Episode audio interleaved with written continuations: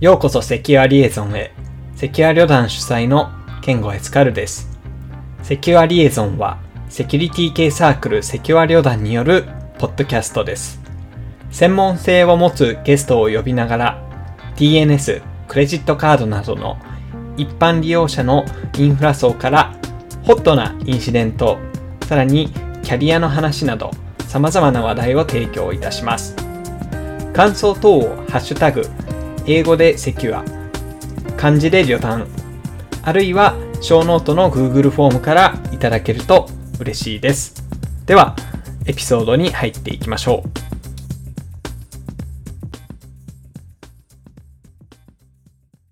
だ。ゾゾーン。いうなんかやつ。ーン美味しいですかえっ、とモンスター？なんだっけ？モンスターと比べてまずくて気持ち悪いって言ってました、ダメじゃない？褒め言葉ですないじゃないです。か。その分なんかあ安いらし安いらしいな。るほど。え、いくらなんですか？えー、0.9モンスターぐらいじゃないですか。ちょっと、まあ、ビビたる差なのかもしれないけれども。まあ毎日飲むならっていうですですあの僕の同期、新卒の同期は毎日レッドブル開けてますかいやーすごいわもう30超えてレッドブル飲む人すごいなって まあ、あの、日本で売っているエナジードリンクって、ら。はい。まあ、海外のものと若干成分が違っていて、あ、違いますね。はい。あの、糖分多めなんですよ、日本のものって。はい。はああ、確かに甘い。あの、単純に血糖値を上げて、まあ、いろいろその脳みそを回すっていう方向に一応舵を切っていて、あまあ、レッドブルの話なんですけど、特に。い、ああ。だから眠くなるのか。あまあ、そうですね。あの、血糖値上げすぎると眠くなるので。まあ、なので、うんカフェインですよね、ほとんど中身。あカフェインも入ってます。ええただ、えっと、カフェインの含有量って、あの、一応、なんか、ビビたるもんですよね。うん。あ、そうなんっていうのと、まあ、一応決まってるので、ええという。コーヒー飲んだ方がいいですよ、コーヒー。ええそれからあのカフェイン錠剤。エスタロンモカ的な。いや、もうす、寝ろよって話ですよね、その場合。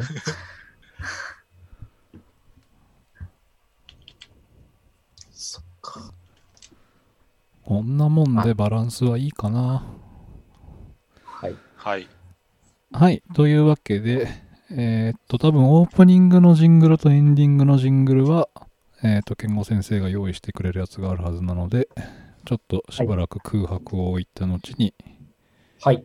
始めていきましょうかね、ぼちぼち。はい。クラブハウスとは何だったのかっていう話ですかね。一発目、クラブハウスとは何だったのかからいきますか？いや、いや、いいと思います。別に悪口も特にないので。まあ、あれですね、あのーやっぱりその、ポッドキャストって、こうやって、まあ、リモートではあるんですけど、録音をして、であと、まあ、その主催の健吾氏が編集をして公開をするっていうところをやってくれてるんですけど、やっぱりこの編集をして公開するっていうのがちょっとだけ手間だねというところがありまして。で、まあ、えっと、レコードオンにしないと、ああ、そっか。ズームの方もレコードをオンにすればいいのか。あ、そっか。僕がホストになってるのか。なるほどね。今手元で実はもうすでに録音はしているんですが、えっ、と、念のためレコー、ズームのレコードも今からオンにしますね。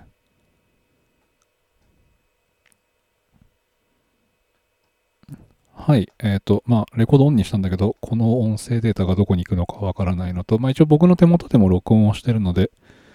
後で音声ファイルはどうにかします。はい。というわけで、えっ、と、まあ、先週までは、えっ、と、クラブハウスで、えっ、と、セキュリティニュース、まあ、えっ、と、1週間前の、まあ、セキュリティのニュースを、ワイワイと、1時間ぐらいかけてお話をするというのをやってたんですが、まあ、ポッドキャストのその編集と、まあ、公開というところの手間を考えて、まあ、いい、あの、プラットフォーム、あの、クラブハウスっていうのはいいプラットフォームだったなとは思うんですけども、だんだんだんだん、アクティブユーザー数も減ってきたのと、まあ、主催の健吾氏が効率的なポッドキャストの編集方法を見つけたと言っているので、じゃあ収録形式に切り替えていきましょうかという形で。前回最後の、えー毎週配信セキュリティニュース解説ナンバー12まで行ったんですけど、どうしましょうかね。まあ番号は引き継ぐのか、新規にするのかは。という。ましょう。ああ、じゃあ13回目。はい。というわけで、えー開幕長いけど、ちょっとそろそろ始めていきましょうかね。えっ、と、はい。はい。まあ、名乗ったり名乗らなかったりしていたんですが、まあ、ワイヤーワークスこと、えー私と、松本です。はい。あと、まあ、多分主催が後で遅れてくるかもしれないですね。はい。というわけで、えっ、と、先週は、まあ、いろいろありましたね。意外と、ちょっとさっきバーッと漁っていたんですけど、どれからいきましょうかね。まずはじゃあ、カプコンさんの話をしましょうか。はい。そうですね。えー2021年、えー4月13日火曜日ですね、えー不正アクセスに関する調査結果のご報告第4報という形で、えーとカプコンさんから、えープレスリリースが出ています。えー株式会社カプコンは、え第三者による不正アクセス攻撃を受け、え当社グループが保有する個人情報が流出しましたこと、え以下本インシデントと言います、を、えー2020年11月4日から、えー2021年1月12日にかけて、え公表いたしました。以下、えー記法と言います。えーこの度、えー外部の専門企業の協力のもと進めてまいりましたインシデントに関する調査が完了し、報告書を受領しましたので、えー当該調査結果及び再発防止に向けた取り組みについてご報告申し上げますという形で、まあ、はい。そうですね。まあ、お二人とも読みましたかね、これに関しては。そうですね。これはかなり長いんですが、涙なしにはちょっとはい読めない。非常に。両文というか、名著なんか、と僕は言ってます。うんなんだろう、悪ふざけとかネタ的な意味ではなくて、真面目に涙なしには読めなかったですね、これは。そうなんですよ。かなりの本当に、あの、二人とも言ってる通りで、まあ、超大作で、まあ、えっ、と、ことの発端はその2020年11月2日、えー社内システムへの接続障害を確認というところからスタートをして、えー今回、プレスリリースが出た2021年4月13日なので、まあ、足掛け1、2、3、4、5ヶ月？まあ、半年はかかってないけど、それだけの期間の間の、まあ、どういうことが起きていたのかっていうのと、まあ、対応の経緯についてを、まあ、最終法なのでね、あの、ちゃんとまとめてくれていて。あのそうですね。サイバー攻撃は毎日起こってるんですけど、やっぱりそこで、なんです報告書としてきっちりまとめて、新しいスタートを切れるっていうところはやっぱ少なくて、うん、うん、その中でやっぱりその5、6年ぐらい前にある日本年金機構で。すとか、あと GMO ペイメントゲートウェイみたいな、こう、ちゃんとした報告書、そして読む人が次につなげるように、自分たちの確認もできるように、そして涙も流せるっていう報告書っていうのはかなりもう数年に1回ぐらいのことなので、かなり素晴らしい。作品でじゃないかと思いました。そうですね。こ本当に中の方々の、まあ、苦労がい随所にこう、まあ、調査に関わった、あの、まあ、実際のそのカプコンの方々も多分すごく、あの、苦労されたと思いますし、まあ、多分実際にこのインシデント調査に当たった、まあ、外部のベンダーさんとかもいると思うんですけど、まあ、で大変だったろうなっていうところが。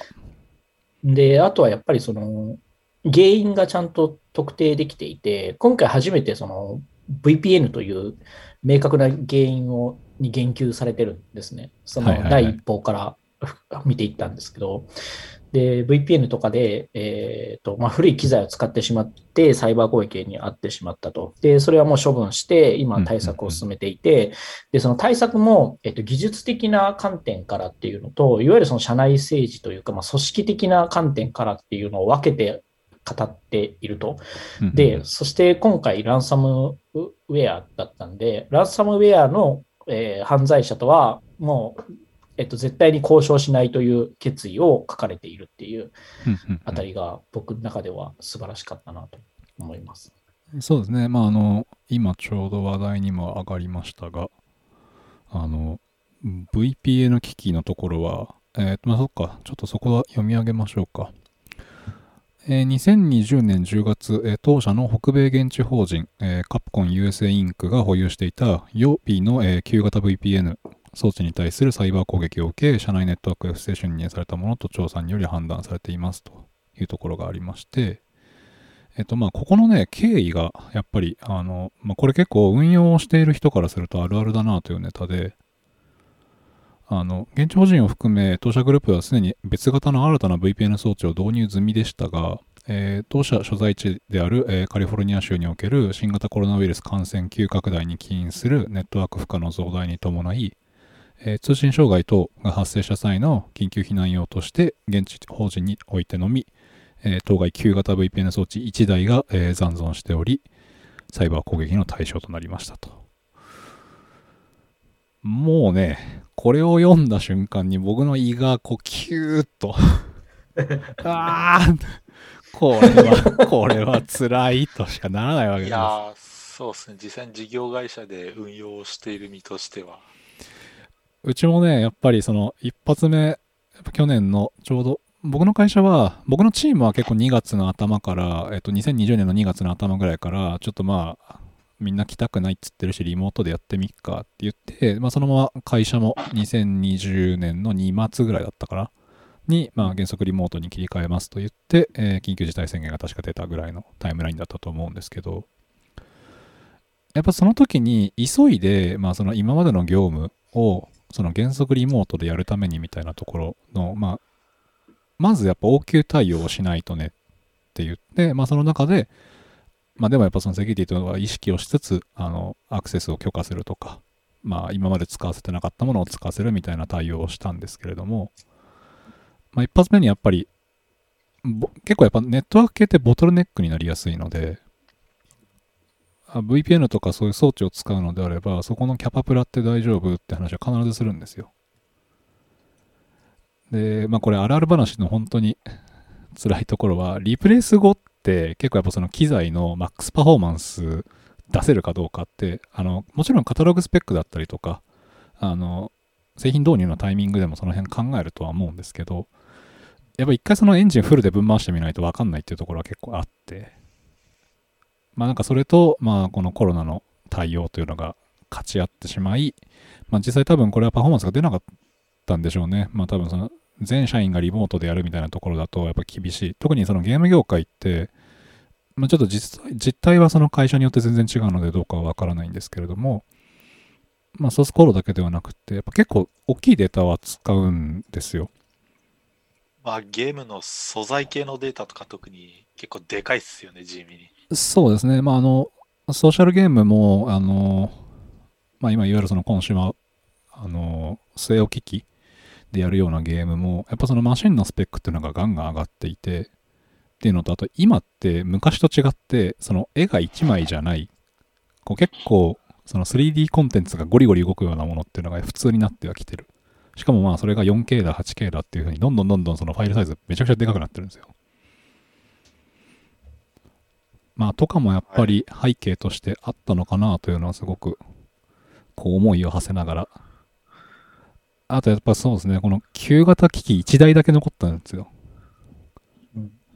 多分このカプコンの規模で1台足したっていうのも多分結構やっぱりこう裏読みをしまくってるんですけど、本当に足りなくって、多分それなりに強い機材を使ってたのを1台足したんじゃないかなとか。って考えると、まあ、まさにですね、これはあの、戦場で、えー最新鋭の機 機体で戦っていて、結構まあピンチになったというところにこう、颯爽と現れた、はい。まあ歴戦の戦士が、はい。ここは任せて先に行けと言ってるようなやっぱ姿をちょっと僕はまぶたの裏に思い浮かべて、そうですね。ていうところでも現場での経験がみたいな話。そう、やっぱね、今までこの戦場を守ってきたのは俺だと何度も何度も救ってきたと。いう、ちょっとまあ、脳裏にそんなシーンが浮かびましたけれども、まあでも残念ながらその老兵が撃たれてしまったというのがまあ今回のインシデントですね。まあ、その老兵が原因で自分がやられたっていうことですよね。まあ、そうですね。はい。っていう、ちょっとまあなんか、スペースオペラ的な、ロボットアニメ的な シーンが思い浮かんでましたが。まあ、あとやっぱり、これ多分ちょっとそのインシデント調査をしていく中で多分、カプコン、まあゲーム業界多分結構今大手はそうだと思うんですけど、その国内だけじゃないんですよね。まあ今そのゲームってその主要なマーケットがあのアメリカに移ってるので、だからそのカプコンさんもカプコン USA でのこれは実際の被害が起きていたのは USA の方だったので、多分やっぱその国をまたいでっていうところは結構調査も大変だったんだろうなっていうのはありますよね。で、あとは、そうですね、やっぱりその特徴的だったのは、その、えープレスリリースの一番末尾に書いてあるものかな。えー身代金金額に関する認知について、え6番目の項目として一応書いてあるんですけれども、まあそこで、あのーまあ、まずその、身代金の金額を知りませんというような記載になってるんですね、そもそも。ランサムウェアに感染した機器上には、えー攻撃者からのメッセージファイルが残置されており、攻撃者との交渉に向けた、えーコンタクトを要求されたことは事実ですが、えー同ファイルには身代金額の記載はありませんでした。記法の通り、えー当社は警察とも相談の上、攻撃者との交渉をしないことといたしましたので、実際にはインサクト一切コンタクトも図っていないことから、当社では金額を確知しておりませんと。まあ、これは、あの、特にその身代金、まあ、あの、ランサムウェアに対してどういうふうに対処をするかって結構、まあ、まれ、たまに議論になってるとは思うんですけれども、まあ、これは多分一つの答えだったのではないかなっていうのは思いますよね。はい。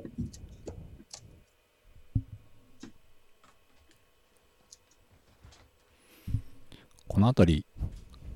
どうですかね？ああれ、なんかあの、ダークウェブ、犯行グループがダークウェブに犯行声明みたいなやつ出してたじゃないですか。はいはいはい。あじゃあ、まあ、なんでしょう。表向きもあれも感知しないっていう。うん、まあそうですね。あの、あ会社。としては、交渉しないと言ってるので、うんうんまあ、あそこには金額書かれてたと思うんですよ。で、何時間以内に交渉来なかったら、あ一部をばらまくみたいな。うんんそう、だからもうあれは見てないということにするってことスタンスですよね。はい。うんそうですね。うん。まあ、なんか、うん、そうっすね。思うのは、なんだろう、結局こういうの犯罪者にお金が渡るから、うんうんうん社会的に良くないみたいな風潮ではありますが、じゃあそこで被害を受けてしまった企業っていうのはもうそこで泣き寝入りするしかないのかっていう。うん。っていう、まあなんか、なんだろう、犯罪者にお金を渡すのは良くないみたいな、まあなんだろうな、風潮なのか実際そういうなんかロジックなのかわかんないですけど、まあそれも、うん、どうなのかなっていう気はしますね、個人的には。うんうんうんまあそうですよね。あの、犯罪者にお金を渡さないようにするっていうのは、多分まあ、すごく大事なポイントではあるなと思いつつも、やっぱりその対比として、えーまあ人命、これ実際に、えっと、ランサムウェアではなかったって報道もあったんですけれども、えっと、昨年の秋口だったかな。あの、ドイツの病院で、まあ、病院がターゲットになって、まあちょっとそのシステムダウンが起きたと。で、まあランサムウェアにかかったみたいなところも前後で報告があったりとかもしたので、まあそれではないのかって話もあったんですけど、やっぱりその、病院とか、まあ例えば、そうですね、まあ電車のダイヤ管理をしてるようなシステムだったりとか、やっぱりその人命に関わる部分っていうのは、ちょっとやっぱり、あの、対応の優先度だったりとか、スピードっていうのは変わってくるのかなとは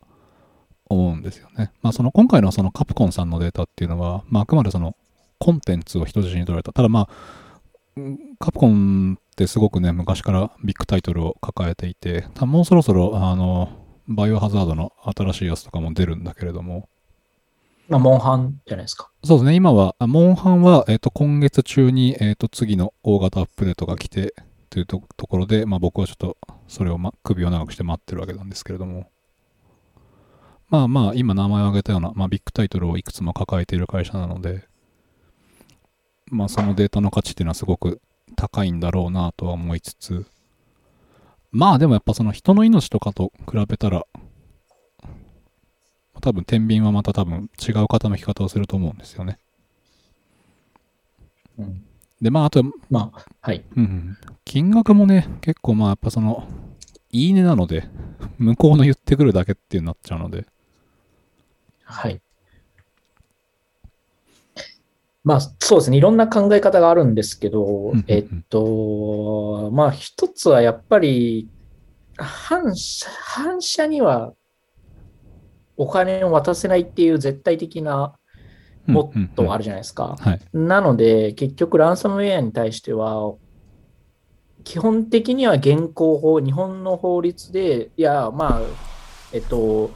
主要各国の法律でビジネスをするんであれば、基本的には渡さないっていうベースかなっていうのは思うんですけど、まあ一方でそれどころじゃないっていうこともあるので、まあ、あの、一昔前で言うと、日本赤軍のハイジャック事件で、はいはい、はい。えー身代金を払って釈放するっていう犯人の要求を受けるかどうかっていうところで、当時の総理大臣が、えっ、と、超法規的措置という言葉を使ってえっと、その身代金を要求通りに支払ったっていうようなことがある通り、やっぱりその超法、法律を犯してまでするかどうかっていう議論っていうのは確かに難しいんですけど、基本的にはそうですね、やっぱりランサムウェアっていうのは払わないっていうのが、なんかその教科書通りな話にはなりますよね。うん。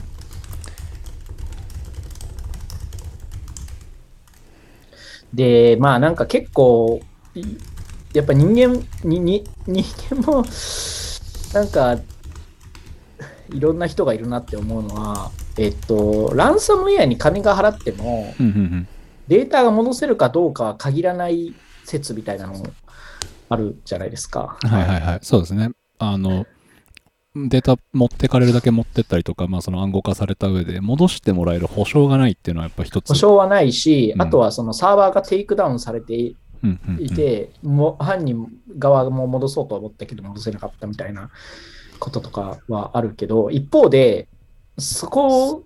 クリアにする犯罪者もやっぱ増えてはいるんですよ。うんうん体験版とかトラフリートライアルみたいな感じで。ワンコ、あのだ、け戻すうん、そうそうそうそう。そうそうそう。じゃあちょっと、っていうのは、この指定のファイル、いついつまでにこの少額のやつ払ってくれたら、とりあえず戻すの見せてあげるよっていう。そうそうそう。ならまあ戻したから他も戻せるやろっていうのはいたりとか。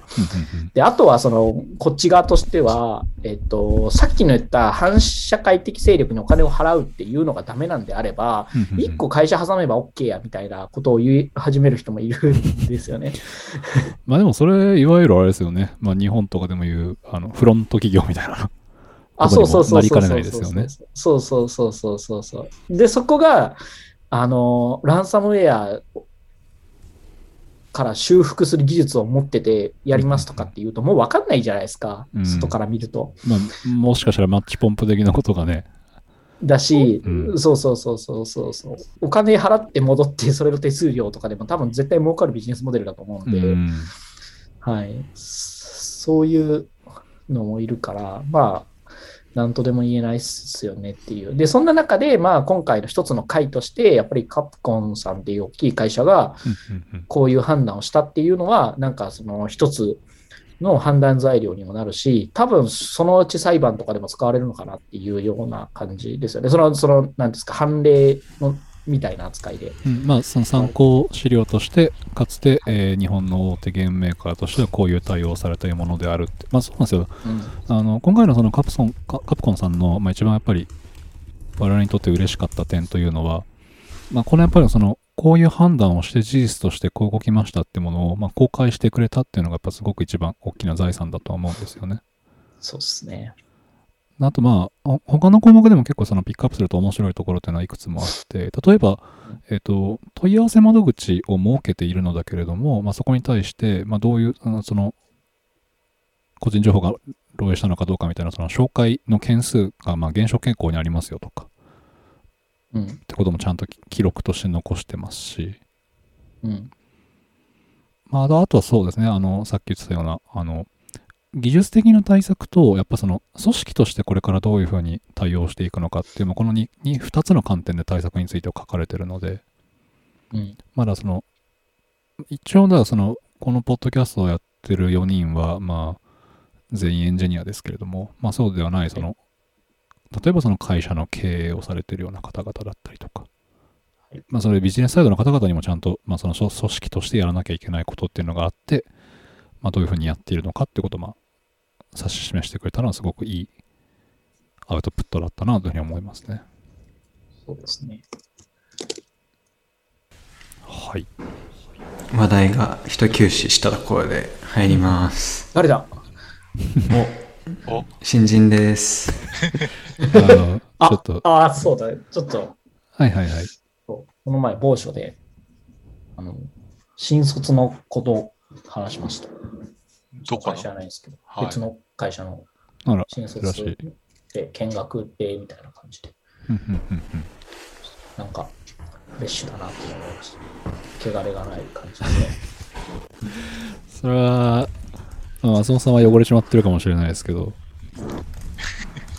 え？え？はい。あまあ、そうですね。僕も今年、ちょっとその、4月の1週目、2週目ってちょっとドタバタしていて、まあ、4月の1日に新入社員全員に向けて、セキュリティの研修をやり、で翌週に、ちょっとそのエンジニア向けに、もうちょっとそのテッキーなセキュリティ研修とかをやったりとかで、ちょっとまあバタバタしたんですけど、あらすごいですね。あの、間違ったこと言うやつには、はた語らんけるとかっていう感じですよね。あの、別に僕、僕と稼いで出てったわけではないので、はい、あれですかね、あの、僕の気性が荒いのを知ってるのは皆さんだけであって、僕、その仕事中はもうちょっとその紳士的な仕事の仕方をしているはずです、最近は。そんなことないでしょ。何、何、何アピール？で、いや、あなた、ちょっとで、よくここで喋るたんびに、ちょっとこの人は危ない人みたいな印象付けをされかねないので、いや、ツイッターで危ない人の発言してるから、しょうがないんじゃないですか。まあ、あれですね、間違ってることはあまり、あの、そのまま通したくはないという人ではありますけれど。なんか多分、まあここにいるみんななんかそれぞれ違う向き合い方をしそうだなって感じはしますね。まあ確かにね、このポッドキャストやってる人全員キャラクター違うから、まあそれはそれで面白いんでね。なんかさっきのはいはいはい。反社の話で、うん。はい。あのー思い出したんだけど、はい。反社ってそもそも何が反社なのよっていう、あのーまあちょっと社会的記事なをこの間読んでうんうんうん、ライブセンス、リブセンスってところが出しているはい。反社とは誰を指すのかっていうやつを読んで、まあちょっと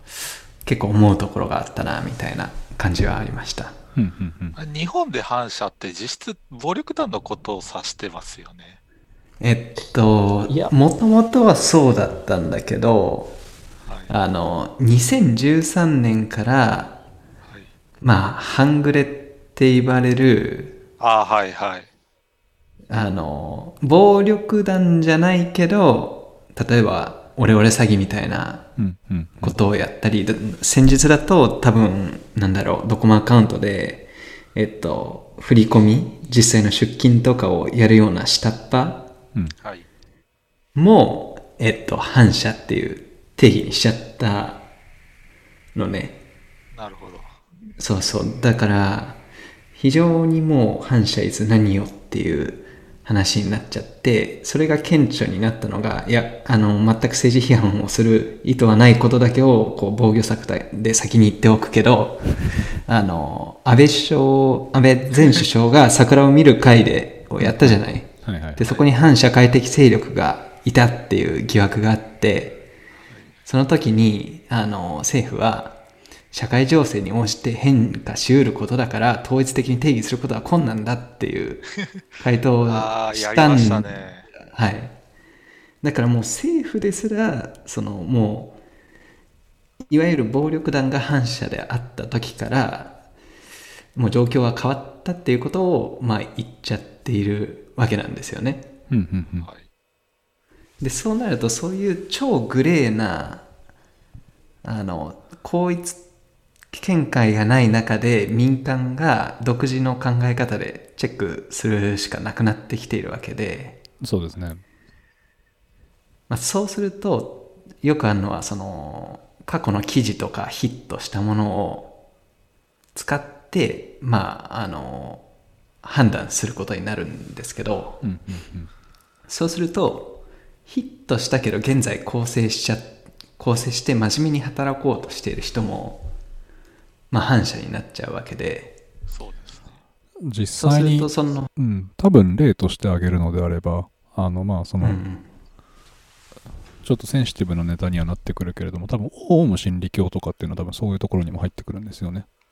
そうだね多分うん元信者の方とかうんワンチャン入っちゃう可能性はあるわけなんですよね。で、まあ実際に、うん、国としての対処は、まあそこに対して、えっと、公安局が、まあ、その定期的に、まあチェックをしているというのが多分今の実態になるのかな？うん、ただその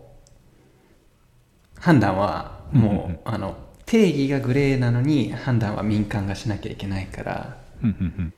いつの間にかその犯罪者扱いになってるっていう事態がありはありえるわけねなんかここら辺そのアメリカであるなんだろうえっ、と顔認識によって自動的になんだろう、はいはいえっ、と犯罪歴犯罪そう率かどうのこうのっていう話、つまり自分の預かり知らぬところで勝手に個人情報が収集されてうんうんうん。それで、えー、と特定の機会を奪われるみたいな、まあ、社会的、えー、と問題にもつながってしまいます。でそれが反社だと,、えー、となんか構成しようとしてる人が逆に構成の機会が失われて、えー、と健全な社会に戻る機会を失っちゃうんじゃないかという記事があったのがまあなんか結構こう個人的には結構こう引っかかったっていうよりはまあそうだよなって思い直す。記事になったって感じですねあのリーブセンスの反射とは誰を指すのか静かなる暴力反射チェックを問いだ問い直すっていう記事なんだけど。これ、ウェブ記事なのに縦書きだったのがすごく、なんか僕の中では、あの、記憶には残ってるんですけど、ああそうね。うん。まあ多分、えっ、と、あ観点がいくつかあって、えっと、一つは、やっぱりその、まあ今のその、健吾氏が言っていた、まあ監視社会と、まあどう向き合うかみたいなところもあって、まあ当然、その、監視社会に対して、今だと例えばその、顔認識を、まあ、えっと、ずらす服の模様だったりとか、っていうのも実際に開発されていて、まあこれはやっぱりその、技術と、まあ、それに対抗する技術っていうのは、まあ、やっぱこの業界常にいたちごっこだなっていうのは、まあ、見ていて、なるほど、こういうその物理の領域にも来たのかっていうのは、ちょっと僕は感慨深く思っていたのと、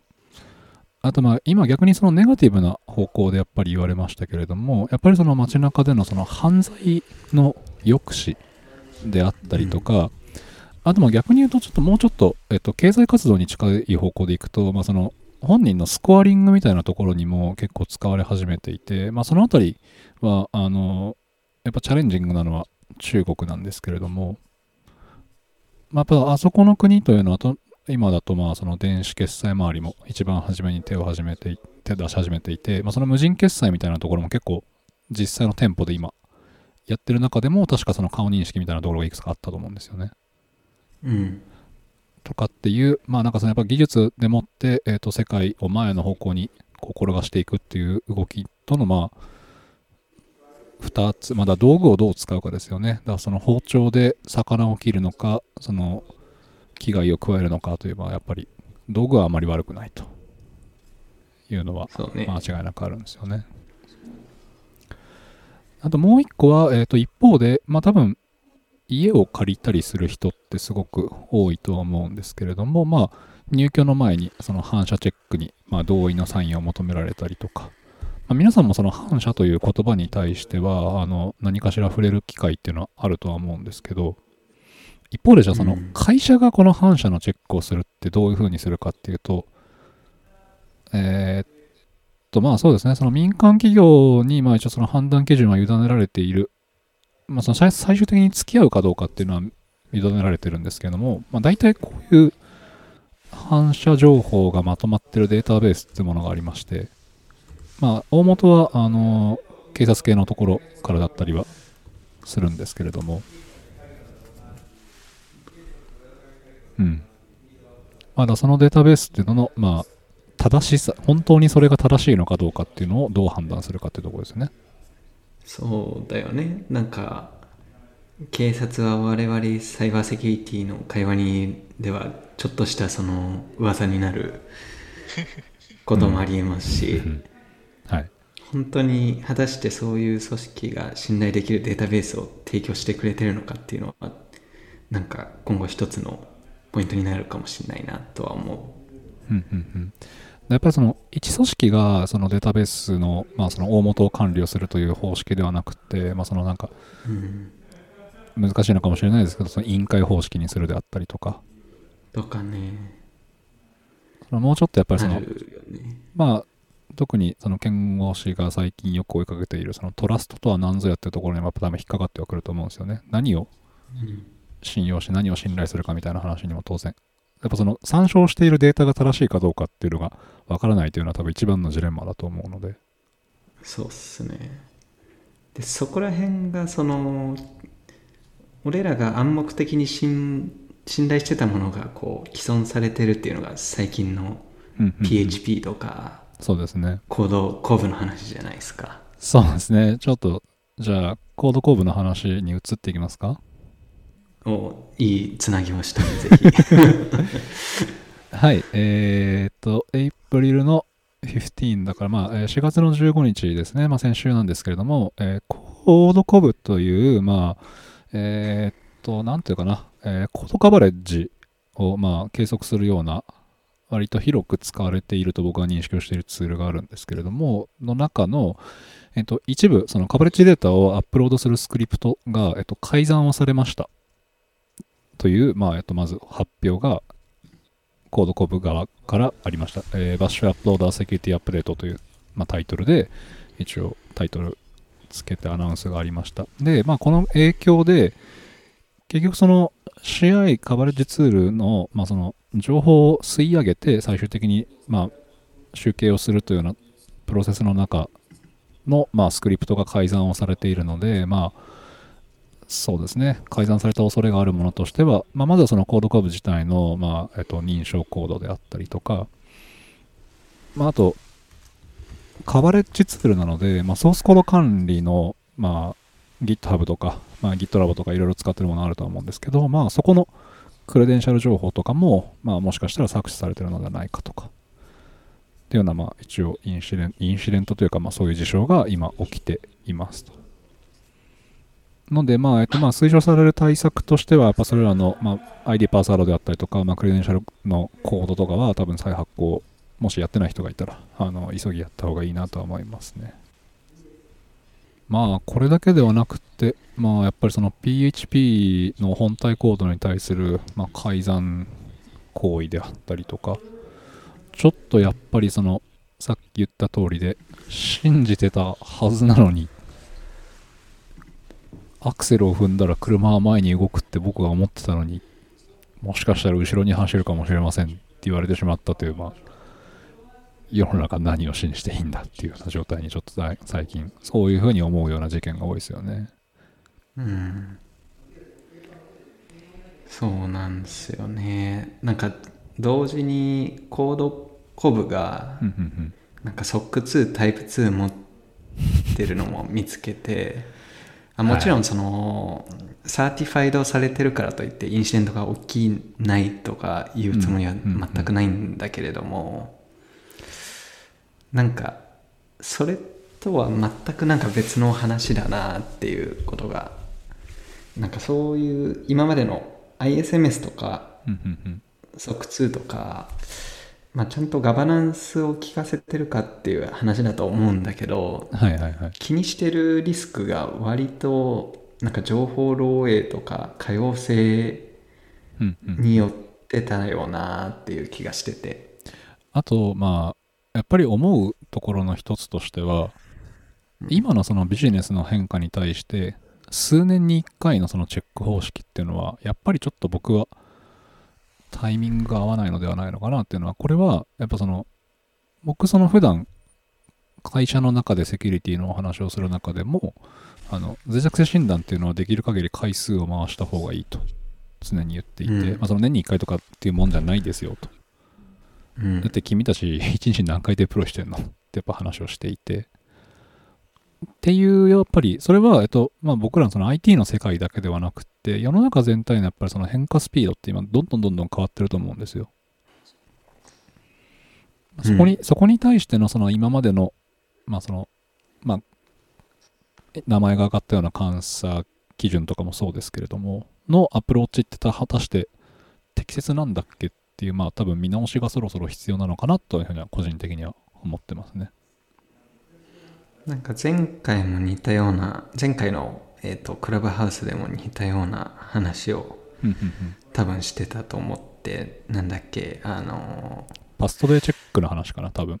そうそうそうそうそううんえっ、とこのクラウドが正しい設定状態にあるかうんどうかっていうのをどう保証していくかみたいな話をしてたそうですね。はい。気がするんですけど、はいはいはい。まあ、多分似たような話かなってうん。思ってます、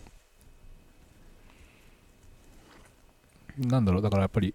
あの、よくね、こう、脆弱性診断の話って健康診断と合わせて、例え話として伝えたりもするんですけれども、なんかよりやっぱりその、朝起きて顔を洗って鏡でちょっと自分の顔を観察するっていうのと同じぐらいのレベルで多分サービスも、まあ、毎日ちょっと大丈夫、ちゃんと動いてるっていうのを、この、まあ、ちゃんと動いてるっていうこの定義がめちゃくちゃやっぱり難しいし、多分その人によってちゃんとの定義っていうのは全く変わってはくると思うんですけど、うん。ただやっぱこういうのやっていくのって多分外から見るだけだと多分厳しいんだろうなっていうのが最近の悩みですね。外から見るってどういうこと、そあそ外部の組織によるうん。監査ってことだね、うですね。第三者チェック的な。そうですね。はいはいはい。まあ。なんかだからもうちょっとその住み分けがしていけるといいと思うなとは思ってて、やっぱりその健康診断もそうですけど、やっぱそのプロに見てもらうっていうのはやっぱある程度すごく重要な観点はあると思っていて、まあ当然その家庭医療ではできない、自分では気づけないようなものに気づくっていう側面もあって、まあ必要だとは思うんですよね。うん。一方で朝起きてなんかあ今日はだるいな。なんでだろう。ああなるほど。昨日遅くまで酒を飲みすぎてクラブハウスで喋りすぎたからだ。っていうふうにやっぱり自分じゃないと分かんない変化。その日々の生活の中での変化みたいなのがあるじゃないですか。はいはいはい。っていうのがなんか同じようにもうちょっとそのシームレスにやっていくために日々のその設定変更であったりとか、まあそのコードの変化量っていうところに対して、まあ今少なくともココードの領域とかエンジニアリングの領域では CI/CD 回していくっていうのは多分もう普通常識にはなってると思うんですよ。そうねっていうなんかそのテテテックの領域というかその仕組みでカバーする領域にまあその情報セキュリティだったりとかまあそのコンプライアンスみたいなところがやっぱりその半歩もしくは一歩遅れてるんじゃないかなっていうのは。難しいね。なんかそれはそうだけどそうなんだよね。うんうんうん。ただ CICD にそういうなんだろうコンプラそうだな。多分なんか性的なチェックだと結構無理ゲーだと思ってて、そうですね。あと、やっぱりなんだろうな。例えばその E2E テストとかの延長線上でやるかとかって、まあ、仮にこれはその思考実験として考えたりすると、結構やっぱこういうそのコンプライアンス系のチェックとかって時間かかるんですよ。やっぱりそのテストの1工程1個が。なので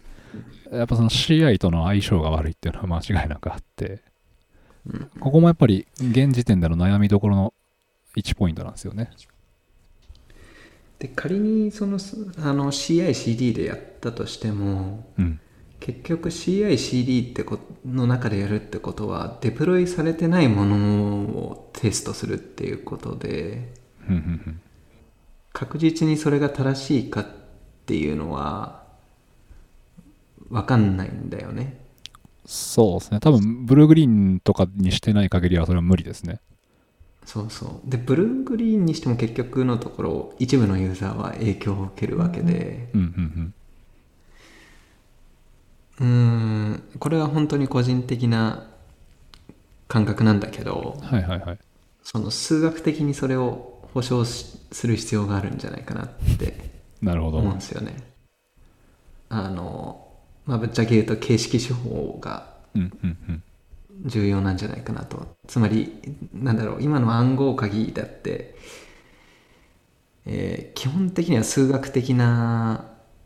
そのデプロイしなくてもその数学的にうん。安全性が、あの証明されてるからみんな安心して使ってるわけで、そうですね。うん、それがその今後のその正しい設定っていうところにも使われてくるんじゃないかしらみたいなことは思っていたりします。うん。なるほど。実際その AWS の IAM のポリシーを作る時もその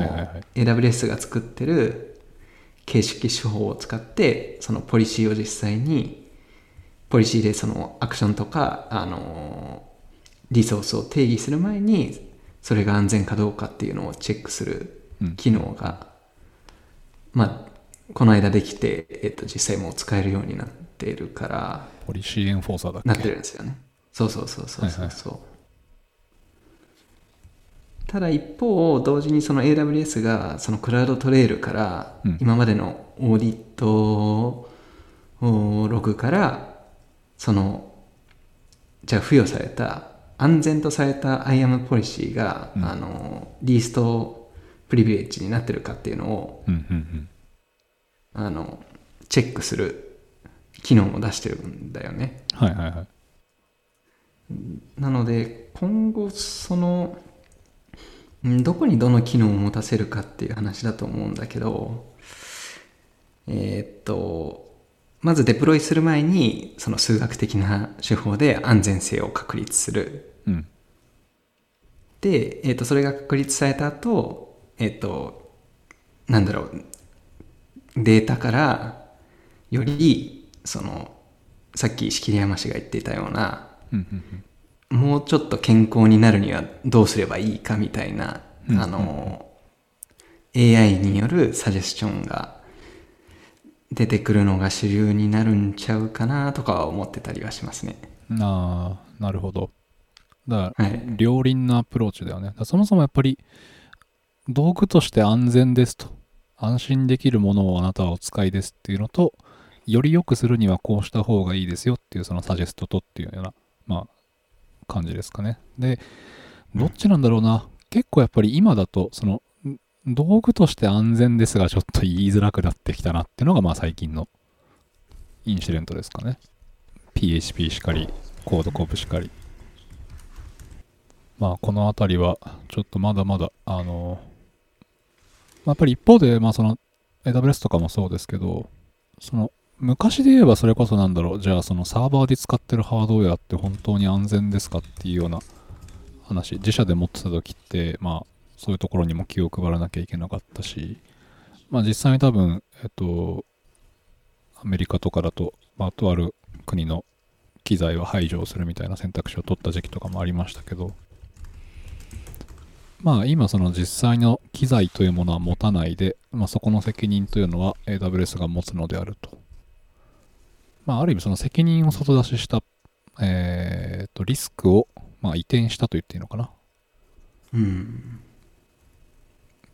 っていうふうに、まあ、実は世界の回し方っていうのもちょっと最近は変わっ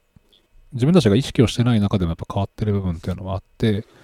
まあ、よりそのプラットフォーム側だったりとかが、まあ、移っに、まあ、そういう責任が移っていくっていうのは、まあ、今後の中でも考えられるのかなっていうのはちょっと思いますよね。そうなんですよね。あのーこの間総務省かな？どこかの、えーっと違うか。内閣だな。内閣のえーっと、トラトラストワーキンググループっていう名前の、えーっとワーキンググループがあるんですけどはいはいはい。トラストワーキンググループじゃないな。えーっとね、トラストに関データ戦略タスクフォースっていう大上段にあるやつがいるんだけれども、その中で、えーっと、データガバナンスとかをはい。するために EIDAS っていうヨーロッパの、うんうん。えーっと規制を勉強してるところがあるんですよね。はいはいはい。でその EIDAS の概要と関連技術体系っていう資料があるんですけどその中で、まあ、興味深いのが文言があって EU だとなんだっけなあのそういう電子署名とかうんうんうん。えーっと電子署名みたいな、なんだろう、私はうんちゃらですよとか、タイムスタンプとか、そういうサービスを提供するところが、なんか法的効力と立証責任を今後果たさなきゃいけなくなりますよみたいなことを書いてるんですよね。立証責任か。なかなか難しいですね。そうだから例えば何かが起きた時に自分のせいじゃないっすよっていうことを今後。保立証しないとうん。いけなくなってくるっていうことが書いてあってでこれがまあそのうちプラットフォーマーとかにも適用されるんじゃないかなみたいなことをちょっと思ってたりするんですようんうんうん。なるほどなるほど。だから例えば AWS だとそのアクセスアドバイザリーとかセキュリティハブのなんか CIS、えー AWS セキュリティベストレコメンデーションであなたは何パーセント準拠してますよみたいな感じでこうちゃんと警告してくるじゃないですかはいはいはい。ああいうのが今後クラウドサービスに求められてくるんじゃないのかなみたいなことはちょっと思ってたりしますねなるほど。だからこの間のトレロで言うとおこのプロジェクトオープンになってるけど円か円かみたいなことをうんうん。聞いてきたり、あの今の AWS S3 バケットみたいにオープン公開状態になってるとなんかおせっかい焼いてメール飛ばしてくるみたいな、うんそういうこれと公開だけどうん。本当にお前想定してるのかっていうのはまあ言ってくると。まあ確かにな、プラットフォーム側の多分義務としてそのあたりは求められるっていうのはすごく納得はできますね。実際に、なんだろう、その、よくわからん人が、まあとりあえずお金を出せばサービスが使えるっていうのが世の中なので、うんよくわからない人たちに対しては分かってる人たちがちゃんと、え、今信号赤ですけど本当に渡りますか？っていうふうに、うんやっぱちょっと確認をしてくれるっていうのはすごく大事ですよね。うんまあでもやっぱそれでも渡るという選択肢をしたら、やっぱ今度は多分その責任が渡った人に移るっていうふうに多分変わっていくとは思うんですけど。そうですね。まあ、プラットフォームだから、その辺のコストをかけないといけないっていうのもわかるし、なんか僕らの働き方も、ある意味サラリーマンだから、その辺のコストを会社が払ってくれているっていうので、割と会社のせいにでもできるっていうようなこともあるのかなっていうのは思ってます。まあそうですね。いわゆるその社会人っていうのは一応その会社に、まあ、雇用されているあれですけど、まあある意味守られてるところもありますからね。だから、とその、はい、あ、どうぞ、松本さん。あ、いや、僕はダジャレしかなかったんで大丈夫です。やばい、美味しいところを遮ってしまいましたね。あ、いや、大丈夫です。じゃあそのダジャレは最後の締めに持っていきましょうか。いやや、まあ、なんでしょう。プラットフォーマーってそこまでやんないといけないものなんですかねっていうのが僕の疑問なんですけど、うんうんうん。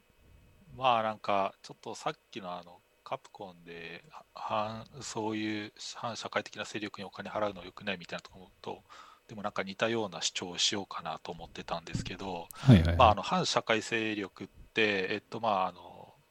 健吾さんがおっしゃったようになんか明確に今も定義されてない状態ですと。うんで、えっとなんであの犯罪者グループがあのカプコンのランサムの攻撃グループが明確に反社会的勢力かどうかっていうのもまああやふやな状態ですと。でまあは明確に反社会勢力だっていうならまあそれは法律でそういうところにそういう資金を流しちゃいけませんっていうのが明確にあるからいいんですけどまあなんかそういう今回のプラットフォームですけど明確にどっかにそういうことが書いてあるわけでもないものを、うんじゃあ誰がどこまで責任を負わないといけないかっていうのを誰が決めるのっていうそうっすよね。ただその反射のそのいわゆる誤検知の話と一緒で、フォールスポジティブとかの話と一緒で、その反射だと思ってなかったのに反射だったっていうのと、反射だと分かってえ行動してしまったっていうのは多分違う気がするんですよ。で、今回のカプコンの件はもう明らかにまあ、戻してきてるわけですから反ね。射じゃないですか。で、多分ほ他の国の法律でも多分法律違反だと思うんで、ランサムウェアっていうのは。そういう意味では、なんかカプコンのものっていうのは割と当然かなと思った上で、まあ、一方で、その僕らが取引しているところがもしかしたら最終的にはオレオレ詐欺の母体だったみたいなことっていうのはあるので、そこは結構これからも考えないといけないかなっていうのは思うんですよね。なるほで、僕は結構会社のせいにするので、あの、あの会社が止めなかったから取引したんやっていう ことは結構僕は言うつもりであって、まあ、一般社員ならそうですよね。はい。で逆に言うと、今、副業とかってやってるじゃないですか。うんうんなんか、あれがやっぱりその、副業先の取引が反社の可能性もあるので、今後そのエンジニア副業とかで個人で動くあの幅が広がるんだったら、ちょっとそこは気をつけないといけないなっていうところですね。うん、そうですよね。ど。あだから僕まあなんかはい。は。はいい、個人的になんかすごい言いたいのは、なんか明確に禁止されてないものを、なんでしょう、なんかそういう世の中のなんか風潮というか、うん、流れみたいなもので良くないっていう、なんかそういうあやふやな感情で禁止されるのはものすごく納得がいかないなもちろん、あのー それこそ、あのー昭和の時代はあれじゃないですか。あのー昭和の時代はって僕物心ないんですけど、えっといくつ昭の和の時代は、ね。のモヒカンなんてのは反射の塊なんですよ。へえ 今、少なくとだも、ズームで僕の見えてる松本さんの写真は、モヒあのモカンの写ヒカンにした真ですね。瞬間は皆さんはその笑っていただいたとか、なんかあいつおかしなことしてるなと思っていただいたんですけど、やっぱり親の世代とかドン引きするわけなんですよね。何を？されたんですか？いや、まあ不良のやってることであるみたいな。なるほど、なるほど。だからそういう意識はあるんですよ。なんか僕らはなんかラスベガスでアホなことしてるわと思ったんですけど、やっぱり過去も過去にモヒカンして帰った人が、モヒカンをすごいお社会的に怒られる、で丸坊主にするっていう例もやっぱりあるんで、なるほど。はい。だからそれはなんか僕も良くないなと思ってて、うん、うん、うん。多分なんかの法律に引っかかってるとか、社会的に好ましくないみたいなのはあるんですけど、なんかスーツじゃないから、この人は怪しいねっていう考えは良くないなっていうのは思いますよね。うん。うんでまあそれが多分、うんうんうんあのダイバーシティを阻害してる、あと、そうですね、ダイダイバーシティって言ったけど、僕意味分かってないんで、た 多様多様化を、えっと、ちょっと多様性？使わないで、はい、多様性？多様性を重視するっていうのもすごい、うん。はい、大事だなと思いますよね。だから、元犯罪者なのであって、今はもう更生している人だから、その人を雇うっていうのは僕はいいとは思うんですけど、そこになんか心ないクレームの電話入れる人とやからとかもいるわけなので、うんうんうんまあ一回間違った人にはもうチャンスは訪れないという世界を求めてる人たちですよね。まあ、それ。と、うんうんうん多分キャンさんが言ってることを例えばなんかもう分かる気がしててなんか昔そのログインを自分のパスワードとかをこう使い回して別のサービスに不正ログインされたとかなったら多分責められたのはユーザーだと思うんですけど最近だとサービスプロバイダー側がなんで二段階認証やってないんだよとか言われる世の中になったとかなんかそういう話なのかなとかも思いましたああなるほど。まあでもなんか昔二段階認証をね、設定しないやつが大体悪いんだけどねで。もユーザーのせいになってたっていうのはありますかね？まあ最近の風潮としては事業者側が顧客保護の一環でそうそういったユーザーも守りなさいっていうちゃんと守れるような施策を打ちなさいっていうそこのコストを負担しなさいっていう。はい。あの個人情報保護法等もありますし、やっぱりあのベネッセの件とかもうん。訴訟されて、でベネッセ負けたと思うんですよ、確か。うんうんうん負けたねうんはい。なので、そこはなんか、そうなんじゃないかなってのは思いますね。ある程度のコストはかけるべきなのかなって。まあなんかあの、やばい、噛み合ってない気がする。僕が言ったのは、そこって明確な、あれがないじゃん、法律とかなんかに書かれてるわけでもないじゃないですか。ただ世の中のなんか雰囲気としてそうなってるだけで。っていう。んでもど、どの件を言ってるかわからないんですけど、裁判だから法律の話じゃない。あ、そうですね、裁判のところはそれでいいんですけど、はい。あのさっきのプラットフォーマーとかがどこまでああ、そう保護し。ないといけないのかとか、うん。カプコンの件も支払わなかった偉いみたいな、うん。それをもうなんか別に払っちゃいけないって、まあ一応あれ自体はそうですね、反社会的勢力に該当するから、それでよかったのかもしれないですけど、まあなんかそういった、なんでしょう、世の中の流れとか雰囲気みたいなもので、良くないみたいなものを決めつけられるのは、ものすごく納得がいかないなって思ってるっていうぐらいですね。うん、なるほど、なるほど。そろそろ喋っても大丈夫そうですかね、そしたら。はい、どうぞ。いや、ダメです。ダメか。どうぞ、ダメか。どうぞ、どうぞ、喋ってください。すいません。多分、あんまりこれ言うとびっくりする人多いと思うんですけど、社会的責任って ISO で定義されてるんですよ。へえおう ISO で番号が振られててで、まあ一応日本語訳にもされてて、まあ実規格になってるんですけど、すごい知らなかった。と企業の社会的責任っていうところで多分、ウィキペディアかなんかのページもあると思ってて、うんまあちょっと気になる人は、あの、後ほど見てもらいたいんですけど、あの、まあさっき言ったようなプラ、プラットフォーマーと呼ばれている人たち、まあやっぱその大きい会社ですよね。になればなるほど、やっぱりその人々の日常の生活であったりとか、まあやっぱりその国に対しての影響力みたいなところもすごくあの大きくはなるのでやっぱりそこの人たちの判断っていうのはなんかその一企業のものだけではないというのは多分一つ考え方としてあるのかなと。で、えっ、とまあ社会的責任をなんか果たさなければならないっていうのは、まあ、当然やっぱ時代だったりとかもちろんその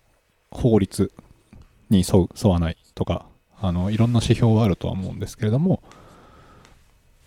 まあ、やっぱりそのその辺のなんだろうなあのスタートアップが出す判断とやっぱりそのプラットフォーマーと呼ばれているような大きい人たちが決める内容っていうのはちょっとやっぱ重みが全然違ってくるのかなっていうのは一つ見方としてありますよね。ただ、あくまで、まあ、その責任を果たすか果たさないかっていうのも、えっ、と、その企業に委ねられていて、別にそれは強要されるものではないと思うんですよね。まあ、なんだろうな。最近だと、あの、持続可能な、サステイナブルそうそうそうそうそう。で、多分この1年ですごく、多分皆さんも聞いたワードだと思うんですけれども、やっぱりなんか今までの経済活動ができない中で、そのじゃあ企業が価値をどう伸ばすか。結局その企業って超雑に言うと、ユーザーに対して価値提供をして、まあそれに対して、まあ、なんだろうな、投資家たちが、この人たちは我々にとっていいことをしてくれるので、もっとお金をつぎ込もうってになって、まあ、会社っていうのは回ってるわけですよ。で、じゃあまあこの人たちはいいことをやってくれそうだっていうのが最近ではその経済活動ではなくて、まあそういう持続可能性の方向に向いていったりとかをしてるっていうのと、まあ同じような観点で、あの、まあ企業責任を別に果たすか果たさないかは会社次第なんですよ。ただ、果たさなかった時に、その投資をする人たちがどういうふうに判断をするかねっていう、まあある意味その世論に任せてるところはあると思うので。おお金で言うと意外と集まっちゃうんですよね。なんか、その悪いことをしても。そうなんですよね、ぶっちゃけ。うん。あの、そのちょっと昔の話になるんですけど、あのライブドアっていう会社があった時の騒動で、まあ、ライブドア、まあそうなんですけど、あとはなんか、まあなんとかファンドみたいなのも結構もてはやされてた時代があったじゃないですか。はい。でもあそこって結構その潰されてて、もちろんライブドアってやったことは悪いことなんですけど、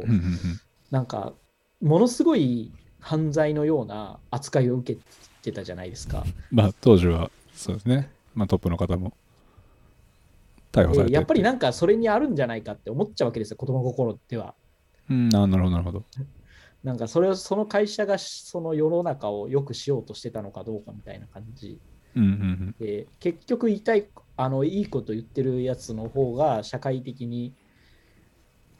あの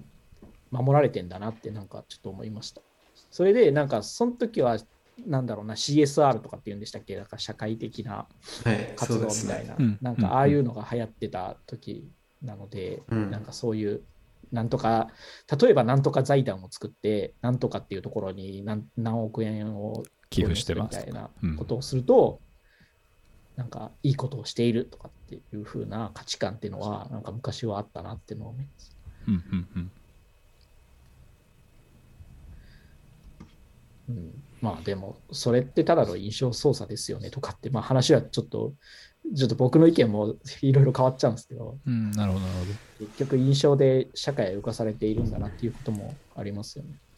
まあやっぱりその報道だったりとかっていうところまあちょっとこの辺どんどんどんどんその専門分野からは外れていっちゃってるんですけどうん。まあ報道どう報道してあのそのユーザーがどういうふうに受け取るのかっていうところも、まあ、多分コントロールはできてしまうと思うしあとは何だろうな、まあ、その結局その社会的責任を果たすか果たさないか、まあ、その責任って何ぞやってすごく難しい話なので、うん。まあでもなんだろうな、その社会という団体の中においては、やっぱりそのアウトプットに対して誰かが判断をして、まあ多分その次のアウトプットが決まるというか、まあその会社が伸びるのか落ちるのか、何かしらそのやっぱり意思決定はあると思うんですよ。それは会社側だけではなくて、ユーザー側もあると思っていて。なんか、そうだわ、その話聞いても、俺社、社会馴染めないなと思いました。俺、反社でいいわ、もう。ちょっといきなり何の宣言をしてるんですか？どうされましたか？持続可能な、持続可能なんかできるか、そんなんて思いますよね、なんかね。急に、急にめんどくさくなりました？ちょっと松本さん辛くなっちゃった。大丈夫です。明日も反射にはならずにちょっと生きてほしいんですけど。そうですよね。ちょっとそうですね。まあ、セキュリティのなんかニュース解説みたいなところからそれちゃいましたけど、まあ、その話の延長で、うんうんうんその辺の、そういう、なんでしょう、流れというか、雰囲気みたいな、明確に線引きがあるわけでもないところを、なんか、それっぽいこと言って良くないみたいな感じで決めつけて、行動を制限されはあるでしょれるのは。ものすごくなんでしょう、そう、結局、我々は社会で生きてる人間なので、社会に迎合していかないといけないっていうところはありつつ、はい。ものすごく納得がいかない。まあ、僕はなんか、そそはい。それに付き合わされて仕事が増えるのは、まあなんかこう、そうなんかイライラッときますよね。イラッときますね。わかりま あ、なんか仕事になるんだったらまあまだ復活ですけど、発言が制限されるっていうのはなんかちょっと違うなって思いますよね。なんかね、うん。発言というか行動、行動というか発信が制限されるっていうのは、違います松本さん、ツイッターでたくさん言ってくださいよ。わかりました。じゃあ僕は反社ですってツイートしておきます。あの、まあ、発言は気をつけてくださいね。はい、ダメですよ。なんかもうこの辺もまたそういったのをふざけてことであっても言うのは良くないみたいなこと。これ怒られたらあの企業の意見なので、個人の意見ではありません。逆だってたからいつも言ってるけど、あ、逆、そういう、そうか、そういう感じか。なすりつける感じではい。まあ、でもそうですねあの、はいまあ僕らもそのセキュリティのニュース解説ということをやっていますけれども、多分その一つ一番大事なポイントというのは、その、まあ誰かが言っている、僕らは、えっと、まあ一つ一つのニュースに対してこういう解釈をしていますよっていうのをまあお話を、まあ、この4人で大体普段やってますけれども、まあそれを、まああくまでこれはきっかけで、あのまあ聞いてるリスナーの皆さんがどういうふうに考えるか、ある意味、だからその、セキュリティのニュースそうね。も世の中にいっぱい毎日出ているので、まあ、その中から1週間分の中で大体みいつも3つか4つ、うん。まあ、まずピックアップをしてるわけですよ。で、まあ、そのピックアップされたテーマに対して、まあ、よくわからない男たち4人がわちゃわちゃ言っていたけれども、僕だったらこう考えるみたいな、まあなんか、考えてもらうそのきっかけになればいいな。あの、あくまでその僕らが言ってることをそのままそうだと同意をしてほしいっていう話では僕らも全然ないので。そうですね。はい。そこははい、そうですね。うんもうあのちゃんと僕らは僕らの意見を言うけど、ちゃんとあなたはあなたの意見を持って、しっかりと、ね、その意見を大事にしてくださいっていううんうんうん。ところはあります。まあ、あとなんか、まあ単純にそうですね。そんなことが読んで起きてるんだなっていうふうに、まあ興味を持ってもらえれば、ちょっと嬉しいですけれどもね。そうですね。あの、あれ、これちょっとレコーディングしてるとき言った方言っていいのかな？あの、今ちょうあのどネッ、ポッドキャストなんで削れはします。ネットで、あの、とある YouTuber はい。が学校行く行かないで揉めてるじゃないですか。はい。ああ、センシティあブ。あセンシティブですよ、それは。まあ、ポッドキャストだからいいですよ、言って。が、あの、多分一番、なんか、議論としてはしょうもないなって思いますよね。結局、なんかその僕らの話してるのは、このサイバーセキュリティに関してこういう事件があって、俺はこう思う、これがこう思うっていうのがあって、でうん例えばこういうドキュメントがそういや見たよとか、こういうのがあったよっていうのが通じるじゃないですか。なんだかんだ意見が違ってても。はい。はい。まあ、ある程度同じコンテクストを持ってますからね。あまあ、それも多分あると思いますね。だから、意見は違う、ここはこう思うけど、ここはこうだよねみたいな感じですごい考えを深められる、すごい僕はいい議論の場だと思ってるんですけど、うん。やつらは、なんかただのま見、や、やつらって誰さ、さ 反応してる人ですか？いや、もう僕はあれですよ、ギリギリまでこれ、ポッドキャスト使おうと思ってるので、はい。カットしないようにギリギリのところ喋りますけど、はい。じゃあ、松本さんが考えてることを、じゃあちょっとじゃあ言ってもらってもいいですか？だそうだから僕それ考えて言うとなんかその理屈とかコテキストがすごいバラバラなのはうん。結局子供の喧嘩になっちゃったりとか誹謗中傷が生んだりするのですごいそこはもったいないなっていうのは思いましたこの話聞いてなるほど。なるほど例えば、ツイッター上でのやりとりとか、そそういうことですか？うそうとか、なんか、それを見て、SNS 上でやんやんやんやするっていうことですよね。まあ、そうですよね。はいなんかいいすごいいいことじゃないですか学校に行く必要性があるかどうかって議論するのってうん。そうですね。なんかそれがすごいもったいないなっていうのを思いますよねなんかあの僕がその系で、まあ、どっちの肩も持つつもりはないんですけどいいなって思ったのはなんか誰か忘れたんですけど、えっと、こういう方がこう将来的に10年後とか25年後とかにやっぱ大学行きたくなったなってなった時にもあの行けるようなしあのパスがあるといいなっていうあの意見があっますねてそそれは500 5000億パーセント同意だなってそうですね。思いました。そうね、あのだから、そのわ話題の中心になってる子供はやっぱすごい面白いんですよね。なんかあ見たんですか？その今回は見てないですけど、それは見たことありますよ。はい。ここのそうだなったらありませんけど、昔のやつとか見て、まあまあ面白いですね、なんか普通に。うん、どういうところがな面白いんですか？子やなっていう。あ、いや、なんか普通にタレントっぽいはい動きとかできるし、なんか、あれですよ。うんと、テレビ、テレビっていうかカメラ越しになんか意見を伝えようとするはいはい。素振りみたいなのは。あれなんですね、スマートっていうか、うん、なんて言えばいいか。まあ少なくとも今の時代の流れを掴んではいるっていうそうですね。すよね。今の時代の子に注目されやすい感じの、はいはいなんかえっ、と、ちょっと定量的には表せないパワーを持ってるなという思います。なるほど。まあ、それは優優秀ですね。うん。うん、だからまあ彼が大きくなった時にのあのいろんなパスみたいなのがあるといいかなっていう思いますね。うんうんうん。うん、あとはもうこれ名前言っちゃってもいいと思うんですけど落合陽一さんがテレビに出るテレビに出て適当なコメント言ってることについて結構日本の生産性が落ちてる気がするんですけど まあでも、あれなんですよね。やっぱりそこも、まあ、その方を、まあ、起用するというふうに決めた、まあ、メディア側の、ままあ、あ出る本人もそうですけどね。なんかねまあそうです。だからまあ、オファーを出され、オファーを出すということもその企業の決定だし、うんまあそれに対してイエスと言った本人の意思決定もあるし、でそれでもって番組を組むっていう、まあやっぱその責任があって、まあそこに対して、まあやっぱその視聴者側、だ分かってる人は、彼は言ってることが、えっと、合ってない時があるよっていうのも当然、まあ言えばいいだけだと思いますし、まああとはあれですよね、情報の取捨選択ができればなっていうのはありますよね。しかも意外と普通のこと言ってるんですよ。なんか。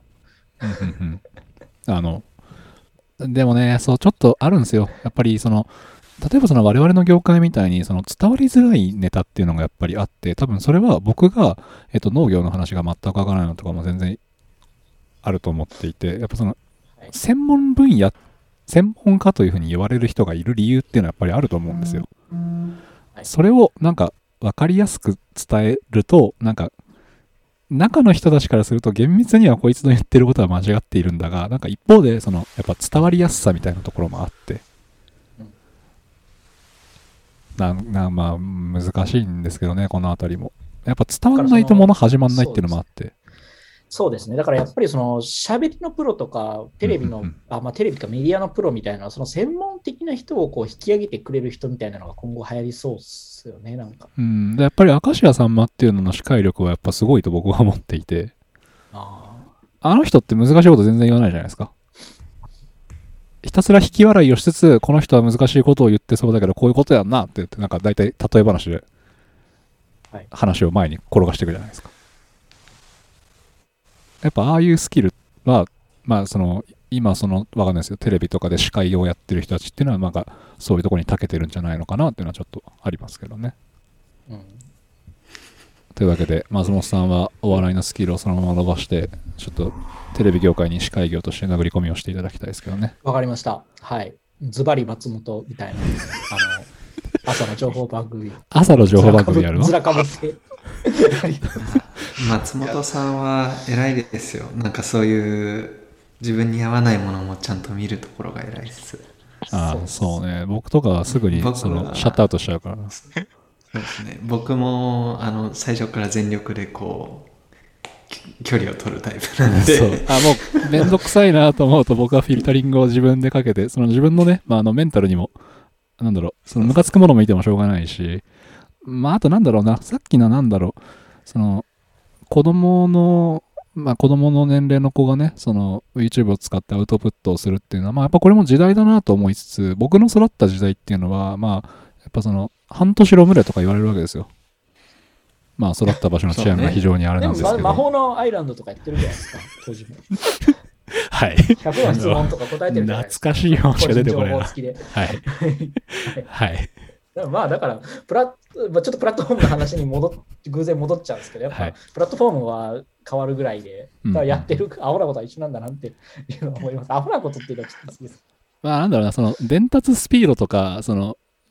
例えばだからその、あの時はまだ文字情報だけだったのは、今だと顔が出て表情も出てとか、いろいろその、伝達量も増えてるわけじゃないですか。そうね。まあそうね。でも逆に、うんうんそのデータが、本当に子供のものかはわかんないよ。あの、おっさんがディープフェイクで子供のふりしてるかもしれない。ああ、そ先週、あの、大臣の顔が変えられた話、今しゃ今から始めればいいですあかどっちかっていうと、あの、バイクでめちゃくちゃ美少、ビジョンが映ってたと思ってたのが、実はおっさんだったみたいな、そっちの話をはいしてるつもりだまあ、っそうですね。画面の向こう側のものっていうのは本当にものかどうかは何もわからないですからね。た。わからない。うん。まあ、もしかしたらね、その子供もめちゃくちゃ演技ができる子で、誰かの書いた台本通りのことを演じてるっていう可能性も全く否定はできないですからね、これは。え、めっちゃ日農研通ってたりする。あの実は超超有名 実は中高一貫校追跡すると犬のカバンかぶかるかもしれない。いや、それは。本当に事実というものはわからないので。うん寸大模試がみたいな。ねまあ、それは、いそれでまあ、ね、騙されるのも楽しい時もありますからね。うんうん。僕もなんか好きなアイドルが突然結婚した時はちょっとびっくりしましたけどね。それは騙された話なの？いや、ちょっと嬉しかったです。幸せになった。ああ、あれだ。なんか、まあでも事実はわからないなと思いました。あれですね。あの、有名な悲しいけど幸せになってほしいですっていう。そうだね、僕バスツアーまでは行かないですけど。はい。全然違う話なんですけど、はいはいはいね今のアイドルで完全に思い出したんですけど、はい。はい。なんか推しの YouTuber がすごいどうでもいいことで全く押せなくなっちゃったんですけどお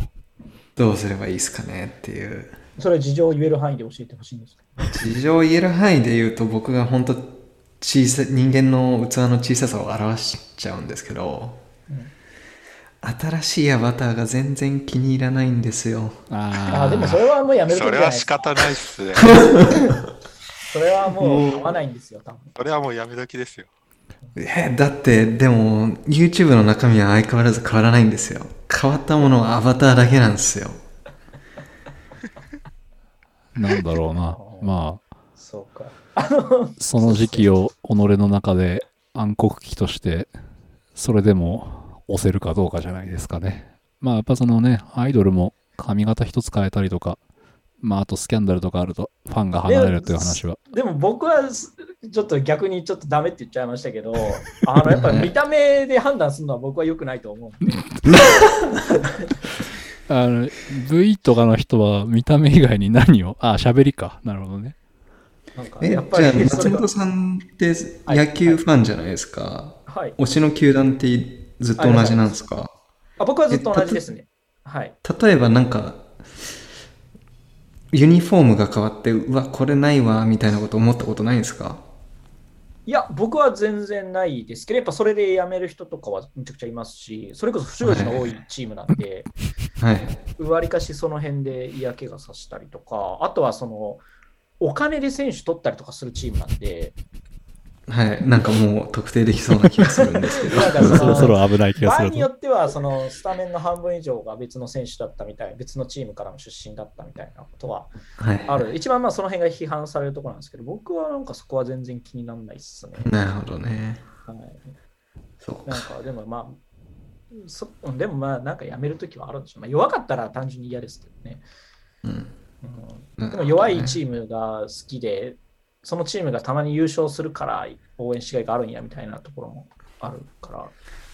まあ、推しは難しいですよね。まあ、村上春樹があのはい。ヤクルトスワローズの推しらしいんですけど、はい。なんか村上春樹のファンがスワローズが弱すぎるからどう向き合えばいいかわからないみたいなあの投稿を村上春樹にしたことがあって、はい。その返答が面白かったっす。お、なんかね。どんな返事だったんですか？ちょっとパッと見つかんないんですけどめちゃくちゃ面白かった。思い出多があります。分どれかだと思ってて、なんかうん。5位になることをとりあえず目指すのが楽しいんですみたいな。で優勝したいチームは水道橋でオレンジのタオルを回してれば、そうそうそうそうヤクルトファンとしてはいかにや、あのー横浜を蹴り落とすかっていうのを考えるそうそうそうそうそう。そんなんで悩んでるぐらいだったら、あのヤクルトのピッチャーのローテーションでも考えなさいみたいなことは、あのファンサイトのコラムで言ってた気がしまあ、す。そうそうそう、それそれそれ。で、なんか、あそうその、ノルウェーの森とか全然僕は来なかったんだけど、これは、これは来たみたいな。あの、そう、あのサイトちょっと閉鎖しちゃったらしいんですけど、あ、そうなんだ。なるほど。はい残念です。はい、その辺は面白かったです。面白かったですね。まあ、あとは、あれっすね。推し、僕、まあ、アイドルとかは別にそんなに推しはいないんですけど、ラーメンの推しですね。ラーメンの推しも、ああ、ラーメンの推しはすごくわかりやすいな。やっぱりそのラーメン、でも、あー、でも、今なんかそうですね。丼の殻が変わったとか。えっとねそそれは、まあ、和食だと器ってすごく大事なポイントなので、まあ、見るときもあるんですけど、ラーメンにおいてはそんなに、うんあの僕気にしないんですけど、やっぱ一番変わるのはスープと麺をどれぐらい寝かせたかなんですよ。はいはい。麺をその何日打った後に寝かせて茹でてるかっていうのでうん結構味変わって、これ結構逆にそのラーメン屋の店主の人とも盛り上がるネタで、今回そのちょっと2、3日にしてみたんだけど、これは昨日打ったやつねとかって言って食べ比べをさせてもらったりとかしたこともあるぐらいなんですけど、本当に変わるんですよ、味が。全く別の一杯になるんですよ。全然ピンとこないですけどね。あで、実際にそのラーメン屋さんでも結構、まああの、一つのラーメン屋さんで出すものを変える人もやっぱりいますし、まあ、その、ちょっとずつ、その客の変化とかにあ、客層の変化とかに合わせてスープの味を変えたりと。で、まあ、それにある日気づくんですよね、やっぱり。とかで、なるほど、今のこの店主の考えは僕に合わんって言って、やっぱ足が遠のくっていうタイミングがあるんですけど、これやっぱラーメン屋の面白いところで、また別のタイミングでふと思い出していくと味変わるんですよ。そうなって、また受け入れられるケースもあるんですよ。そのラーメン屋さん思い出自体。補正が。思い出補正もあるし、やっぱり、あ、なるほど、これも彼の試行錯誤なんだな。僕は試されてるんだな。ってなる時もあれば、まあ、やっぱ合う合わないはあるので、合わなければ離れればいい。合う時にまた僕は通い始めるっていう。これはやっぱ結構なるほど。ラーメンと向き合う哲学だったりしますね。まあ、あの、変わらない一杯っていうのをすごく大事にはしたりするんですけど、いや、深いな。いや、でもね結局そのうん食材って生き物だから、その日によっても全然その仕込み方って変わるだろうし、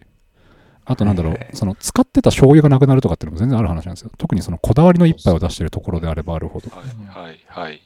はいで、なくなった食材を補うために結構その、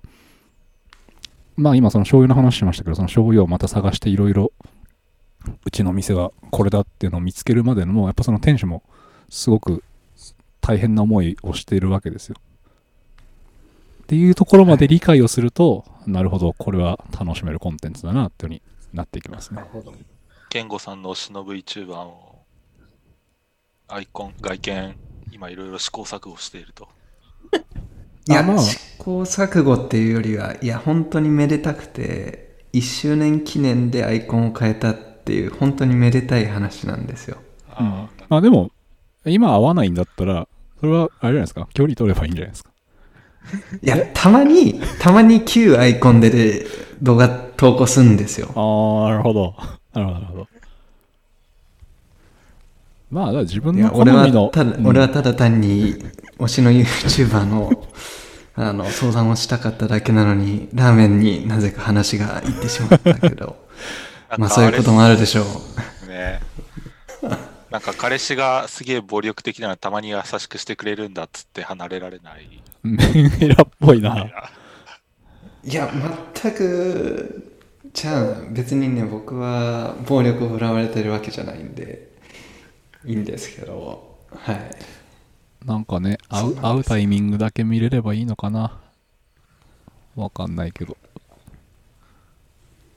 ねまあ、あとはなんか他に、ありがとうござ他いますのいい人見つけるとかじゃないですか？わかんないけど。いや、なんか、ぶっちゃけもう YouTube 開けちゃってきたなっていう。動画はね、時間取られるからね、結構。その拘束時間というか。そうなんですよね。あ、推しの馬ですね、それは。お、はい。日曜日は勝ったんですか？あ、日曜日勝ちました。お羨ましいな。裏前はあそれリアリアル。リアルリアルリアルバージョンにウマレン、ウマレンとワイドやってました。お全然言ってることわかんないけど なるほどあの、この4月18日に皐月賞って割と大きめのそのレースがあって。そこで松本先生が見事勝利を収めたという話なので、ちょっえーと今度美味しいお肉を多分食べれるという、これは布石でしょうね。ね、当たった時だけそうなるから。なぜあれよくわからないですよね。当たった時だけたかられて。そうですね。はい。まあちょっと一回現地でやってみたい気持ちはありますああ、まあちょっと今厳しいですけどね。そうなんですよ、ああ、やっぱりそうなんだ。そうね。じゃあああ、そうですね。あの、うそう、う生まれんで43倍当たって、ワイドで35倍当たりました。まあまあいい、いい倍で。ですだからそう、久しぶりの解消ね、解消ですね、うんうんでも100円しかかけてないから。いや、まあでも、いい、いい額じゃないですか。でも6000円ぐらいかだから。でも100円からできるんですねなんかあ、ミニマム100それだったら円からです。えー、それだったら結構リスク低く楽しめそうですねお危ない人の発言だぞ、これは。はいや。というわけで、真面目な人ほどハマるとですね。いや僕はなんだかんだ言ってギャンブル好きですよ あのラスベガスでは結構遊びました。あのやってますはいなるほじゃあ、このポッドキャストが、いいずれ、競馬場からの配信になる日が、いや、だそうですねそう。途中から予想とかしちゃうでしょ。コンテンツががらりと変わる可能性もありますが。はい。でもあの子供連れてったんですけど、結構良かったですよ。ああ、なるほど。えーはいいいっすねはい長くなったけどはいそうですね。まあ多分90分ぐらいこれで喋ってる気がするので、はいちょっと分けて話しますか。ちょっとだけ編集が必要かもな、今日のやつ。はいちょっとクリエイティブチェックをちゃんと後でしましょはいお疲れ様です、はい、お疲れ様です。じゃあ一旦。止めます。